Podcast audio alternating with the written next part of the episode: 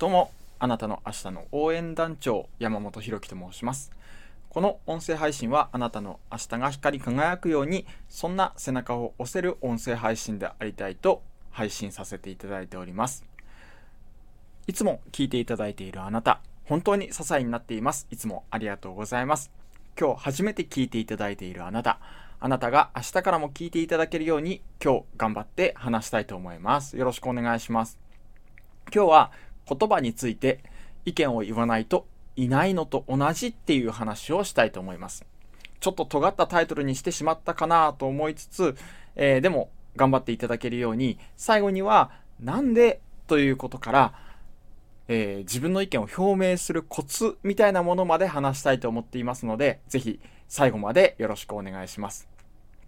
なんで意見を言わないといないのと同じっていうかというと、例えば、えー、小学校とか中学校とか高校でもそうだったかもしれませんが学級の会議みたいなもの社会人の方は今所属しておられる組織での会議を想像していただいても構わないんですけれどもそういう会議の場では結構自分の意見を声高らかに言える人の意見というのが採用されやすいというのが経験ないでしょうか。でですね僕結構これ教員として経験していてもそういうことってあってで声を、えー、上げている要はそれはノイジーマイノリティって言って少数派の意見なのかもしれないんだけれどもただ自分の意見を表明しているからそれが全体として共有されて顕在化されてるんですよね。え一方で正しい意見いくら正しい意見を持っていても自分が声に出してみんなと共有したりあこの人はこの意見を持ってるんだっていうことが分かられないとそれって会議の場では上がらないどころかみんなにもう何て言うか何も考えてない人と全く同じ扱いになってもこれはしょうがないわけですよね。会議というのはみんなと話し合いをした上で決めていくものなのでこの性質上、頭の中に電極をつないで、みんなの会議の場でね、えー、意見をすり合わせるような、そんなことってまだ技術的にはできないじゃないですか。だから、この口っていうものを使って、耳っていうものも使ってコミュニケーションを図りながら共同作業の上で意見を決めていきましょうというのが会議ですから、この性質上を自分の頭でどれだけ洗練された考えを持っていたとしても、これ声に出さないと表に何て言うかな可視化ではないですけど過聴化っていうんですか？この聞こえるように意見を言わないとこれないのと同じだっていうことは会議の場ではあの分かっていただけるかなと思うんですね。えっ、ー、と逆にこれ正しくない意見を表明していたとして採用されちゃったらこれはこれでちょっと都合は悪いかもしれないんですけれどもあ次からはこういうこと気をつけようねっていう反省にもなりますし、これ正しくない意見を表明したとして、叩き台を作ることができれば、次、他の人から何か意見が出てきた時に、あの、叩き台を出したから、うまく叩かれるというかね。その意見に上乗せして、じゃあこれがいいんじゃないとか、こういうところの視点もうちょっと足したら、より多くの人に役立つことになるんじゃないとか、えー、洗練されていく元をとにかく出さないと、叩かれ台として立場を明らかにしないと、話は進んでいかないんですよね。逆に正しさっていうものは最初はあまり考えなくてもいいのかなっていうふうに思ったんです。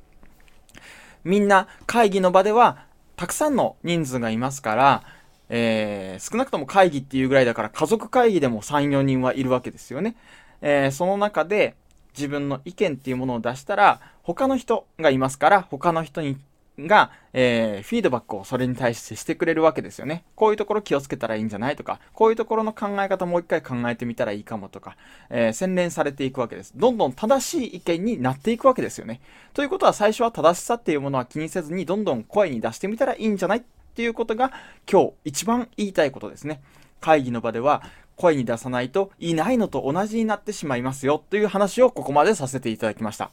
ここからは、とはいえ、声に出すのって恥ずかしいし、他の人にこう意見を言い返されたり反対意見を出されたら自分の身が持たないからあやっぱりそういうのが怖くて意見ができないという方にこれからお話ししようと思います。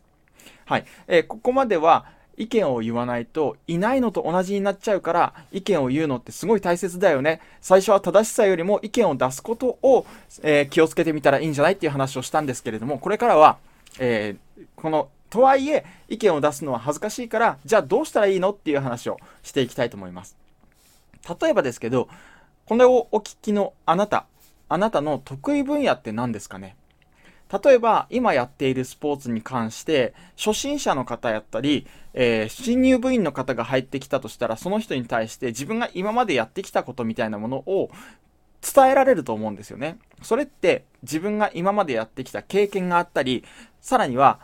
もっと先輩から教えていただいた知識があるからですよね。こういう体験とか知識というものは他の人に教えられる。そして口に出して言えるっていうことなんですよ。これって会議の場でも全く同じだなと思っていて、他の人に反対されるとか、他の人に、えー、どう思われるかわからないって不安があるのは、知識や体験が自分にないからということにもなってくるかもしれませんよね。全く知識のない人工知能について話をしてくださいと言われたら、私だって絶対に無理です。だってこれ知識がないんですから、人工知能とか科学的な知見とか、そういうものを言われると専門家に任せたくなる話はわかります。が、例えば今の政治に対してだとか、例えば教育に対してとか自分の得意分野に関して言うとこれはちょっと知識があるから他の人と議論をすり合わせる時でも自分の立場を最初に明らかにできると。